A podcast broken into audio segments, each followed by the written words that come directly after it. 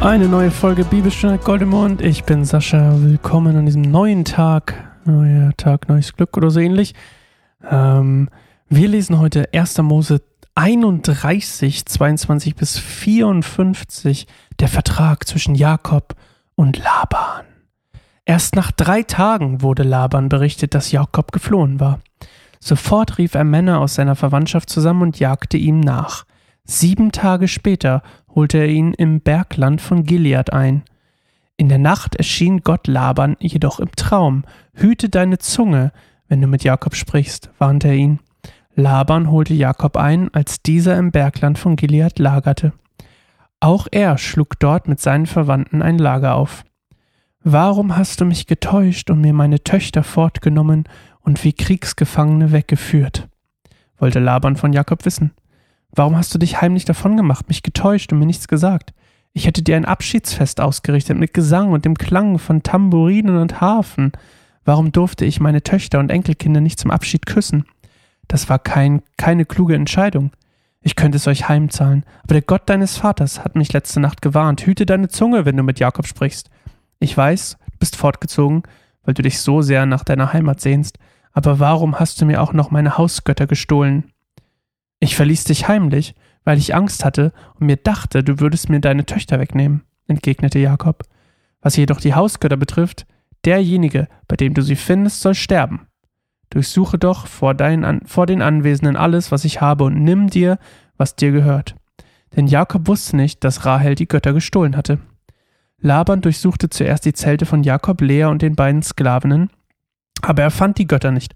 Schließlich ging er in Rahels Zelt, aber Rahel hatte die Hausgötter in ihrem Kamelsattel versteckt und sich darauf gesetzt. Deshalb konnte Laban sie nicht finden, obwohl er ganze, das ganze Zelt durchsuchte.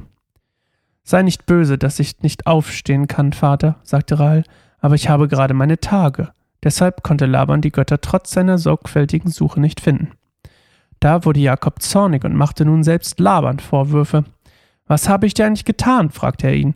Du bist mir nachgejagt wie einem Verbrecher und hast meinen gesamten Besitz durchsucht. Was hast du denn nun von deinem Eigentum gefunden? Leg es hier vor deinen und meinen Männern hin. Sie sollen entscheiden, wer von uns beiden im Recht ist. Zwanzig Jahre war ich bei dir und während der ganzen Zeit habe ich deine Schafe oder Ziegen keine Fehl haben deine Schafe oder Ziegen keine Fehlgeburt gehabt. In all den Jahren habe ich keinen einzigen deiner Widder für mich geschlachtet. Wenn einmal ein Schaf von einem wilden Tier gerissen wurde, durfte ich es dir nicht bringen, sondern ich habe es selbst ersetzt. Du hast jedes aus der Herde gestohlene Schaf aus meiner Hand gefordert, ganz gleich, ob es bei Tag oder Nacht gestohlen wurde. Ich litt unter den sengenden Hitze des Tages und unter der Kälte der Nacht. Oft konnte ich nicht schlafen. Zwanzig Jahre bin ich nun bei dir gewesen. Vierzehn Jahre habe ich für deine beiden Töchter gearbeitet und sechs Jahre für die Herde und du hast meinen Lohn zehnmal verändert. Hätte der Gott meines Großvaters Abraham und der ehrfurchtgebietende Gott meines Vaters Isaac mir nicht beigestanden, dann hättest du mich mit leeren Händen fortgeschickt. Aber Gott hat gesehen, wie schwer es, wie schwer ich für dich gearbeitet habe und wie schlecht du mich behandelt hast. Deshalb ist der letzte Nacht für mich eingetreten. Also, es geht gleich noch weiter. Wir sind noch nicht ganz durch. Jetzt kommt nämlich gleich der Vertrag. Das war jetzt quasi das Vorgeplänkel. Was ähm, ich in der Vorbereitung total spannend gefunden habe, ist, dass dieser ganze Text hier ähm, in einer ähm, Gesetzessprache äh, erzählt wird. Also quasi, um darzustellen, ähm, dass es ein Zivilprozess ist, also ein Zivilprozess beschreibt. Und ähm, zuerst stellt sich halt Laban als der Ankläger vor, nämlich sagt, hey, du hast mir alles geklaut. Und dann kommt Jakob und sagt, hey, nee, warte mal, du hast mir eigentlich Unrecht getan, nachdem dann Laban quasi nichts findet. Und ohne es dann zu wissen, ähm, spricht Jakob quasi über seine geliebte Rahel die Todesstrafe aus, indem er sagt, hey, wer deine Hausgötter geklaut hat, der soll sterben. Aber Rahel ist schlau genug und sagt, Leute, ich habe meine Tage, ich kann nicht aufstehen, wie im Sportunterricht damals. Wir haben meine Tage, ich kann nicht mitmachen. Ähm, da war ich immer ein bisschen, teilweise ein bisschen neidisch, weil manche Sportarten schon echt gar nicht, mag ich gar nicht, aber das ist vielleicht auch ein bisschen off-topic. Ähm, Im Schwimmen zum Beispiel, ich mag Schwimmen nicht so richtig gerne. Äh, da mussten die äh, Mädels dann immer nicht mitschwimmen. Das, da war ich immer sehr neidisch. Zumindest kurz. Und ich wusste ja auch nicht, was das wirklich bedeutet. Aber es ist ein anderes Thema. Wir driften ab. Ich drifte ab, ihr ja gar nicht. So, und auf jeden Fall wechselt dann das quasi und nun ist Jakob der Ankläger und Jakob sagt dann, Mensch, Mensch, Mensch, was hast du denn eigentlich hier gefunden? Eigentlich hast nur du mir Unrecht getan. Ich bin einfach nur gegangen. Okay, es war heimlich. Okay, ich hatte Angst und hab's deswegen heimlich gemacht, aber in Wirklichkeit hast du mir eigentlich so viel angetan. Also erst die Anklage von Laban, dann die Anklage von Jakob. Und ähm, ja, wir lesen mal weiter. Äh, Vers 43. Laban antwortete Jakob, diese Frauen sind meine Töchter, diese Kinder sind meine Enkel und diese Schafe und Ziegen und alles, was du hier siehst, gehört im Grunde mir. Doch was kann ich jetzt noch für meine Töchter oder Enkel tun? Lass uns einen Friedensvertrag miteinander schließen und uns dann zur Erinnerung ein Denkmal errichten. Da nahm Jakob einen Stein und richtete ihn als Gedenkstein auf. Da haben wir es wieder. Seine Männer ließ er Steine sammeln und zu einem Haufen aufschichten. Dann aßen sie gemeinsam auf dem Steinhaufen. Laban nannte den Steinhaufen Jegar Sahaduta und Jakob nannte ihn Gal-Ed. Ich habe geguckt, was das heißt. Warte. Gal-Ed. Wo haben wir es? Ich habe es mir doch nicht aufgeschrieben. That's a shame.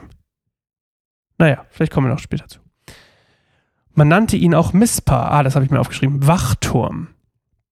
Dann, äh, denn Laban fuhr fort. Der Herr passe auf, ob wir die Verpflichtungen einhalten, wenn wir nicht beieinander sind. Ich werde nicht erfahren, ob du meine Töchter schlecht behandelst oder dir noch weitere Frauen nimmst, aber Gott wird es sehen. Dieser Steinhaufen und dieser Gedenkstein, die ich zwischen uns errichtet habe, stehen zwischen uns als Zeugen unseres Vertrags.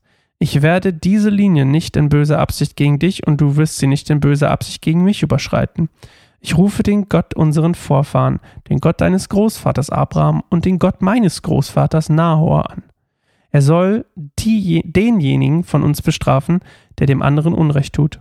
Nachdem Jakob bei dem ehrfurchtgebietenden Gott seines Vaters Isaak geschworen hatte, brachte er ihm dort im Bergland ein Opfer dar und lud alle Anwesenden zum Essen ein. Sie aßen und verbrachten an diesem Ort auch die Nacht. Okay, also erst Gesetzessprache, ne? erst so ein Zivilprozess und im Endeffekt sagen sie, okay, du behältst, was du hast und ich behalte, was ich habe. Okay, okay. Ähm, weil eigentlich ist ja das, was sie hier am Ende beschli beschließen, eigentlich nur der Status quo, ne, der hier bestätigt wird, halt nur in Form eines Gedenksteins. Und was ich auch spannend fand, also, ihr erinnert euch an die Hausgötter, die Rahel geklaut hat, ne? Das sind ja heidnische ähm, Götzenbilder. Und das heißt, die Familie Labans steht ja unter einem, oder zumindest war das die Auslegung dahinter, ähm, unter eine, quasi unter heidnischem Einfluss. Und jetzt trotzdem errichten sie gemeinsam eigentlich ein Denkmal oder ein, ein Gedenkstein, um eine Grenze zu markieren und überlassen quasi Gott, dem richtigen Gott, die Verantwortung darüber. Also selbst Laban sagt ja, hey Mensch, Gott wird hier, der Herr, passe auf, dass wir unsere Verpflichtung einhalten. Interessant, ja? Aber was im Nachhinein total interessant war, ich, was ich gelesen habe und rausgefunden habe, ist, dass dieser Bund hier quasi damals schon den Bruch mit dem Osten für Israel äh, äh, quasi ähm, besiegelt.